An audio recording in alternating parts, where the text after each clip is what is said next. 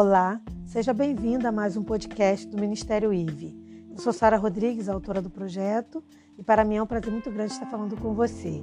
O tema dessa semana vai ser um tema muito interessante, porque a gente vai falar sobre equilíbrio emocional, desequilíbrio emocional, descontrole, que é uma coisa que a gente vem vendo, né? a gente vem percebendo acontecer com muita frequência é, e com certeza a pandemia, que tem gerado problemas como desemprego e outras coisas, tem colaborado muito para esse aumento né, dos casos de pessoas que perderam o seu controle. Agora, claro que existem pessoas que já estão com a mente defeituosa e danificada e acabam é, agindo de forma inesperada, né? Assim, é, agressiva, porque isso já é um problema interno delas e, e, acho que o fator externo talvez nem, nem colabore tanto. Já é, um, já é um mal, do meu ponto de vista, que vem de dentro da pessoa.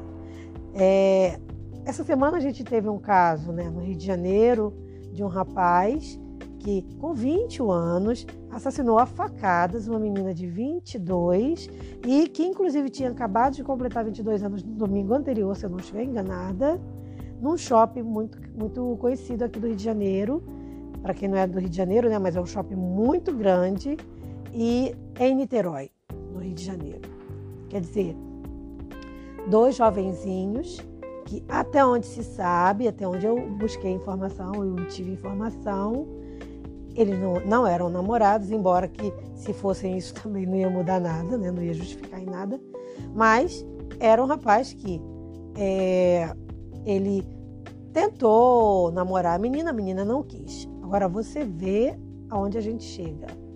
Uma pessoa assim mata a amiga de curso de, de, de é, enfermagem, que eu acredito que era isso que eles faziam juntos ali, porque simplesmente a menina não quis namorar ele. Olha o nível de descontrole emocional que essa pessoa tá. É uma mente completamente destruída. E a gente não pode negar que o avanço da internet tem trazido essas coisas. Claro que a internet não é o único fator, mas a gente não pode negar que o mau uso da internet tem é, desenvolvido mentes doentias. Tá bom?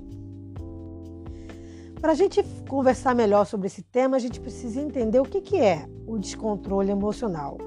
Isso é fácil, porque a gente já percebe no que o texto já diz, né? Descontrole emocional é quando a pessoa então perde o controle das suas próprias emoções. Então ela não controla as suas emoções.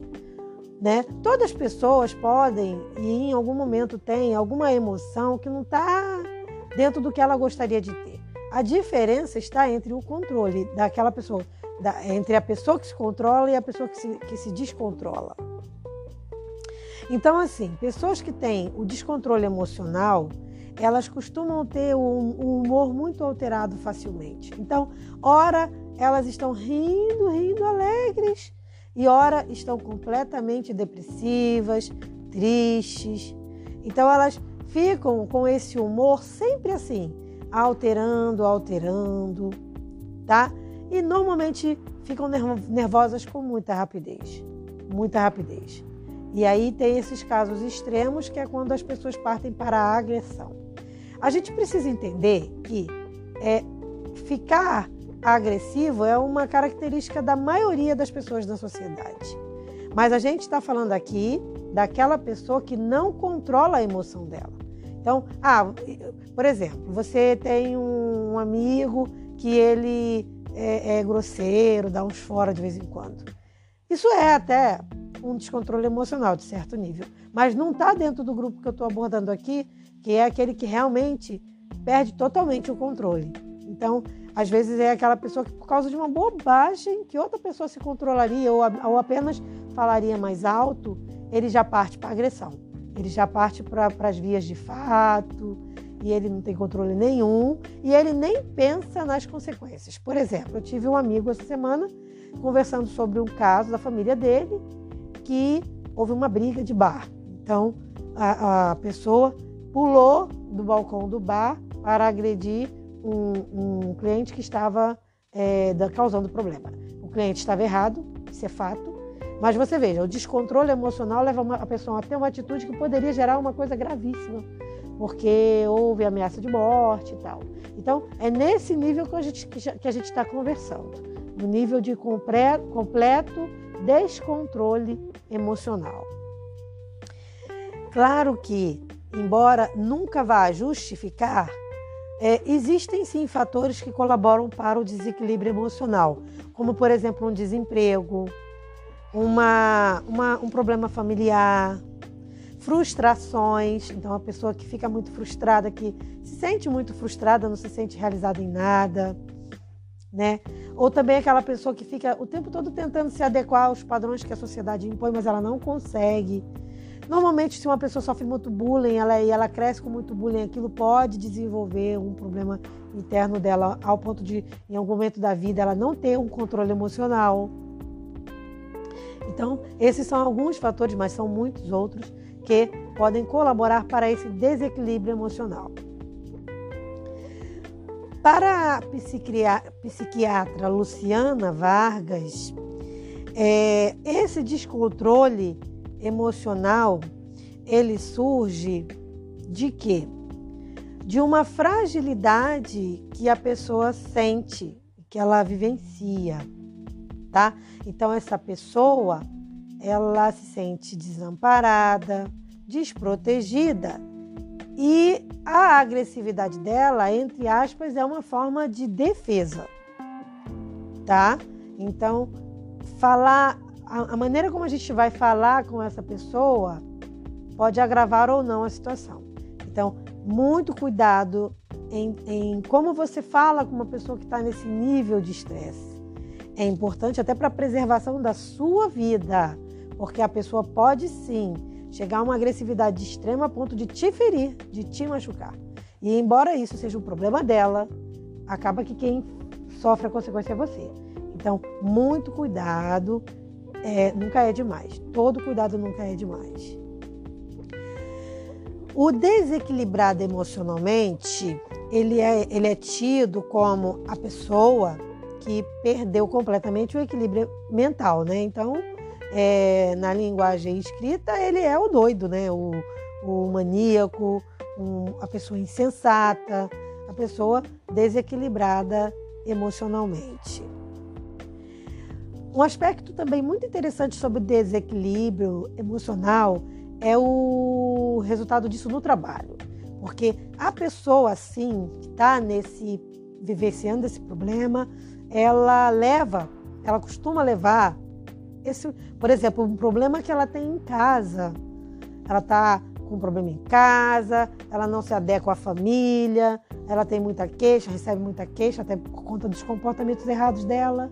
E aí ela leva esse problema para o trabalho.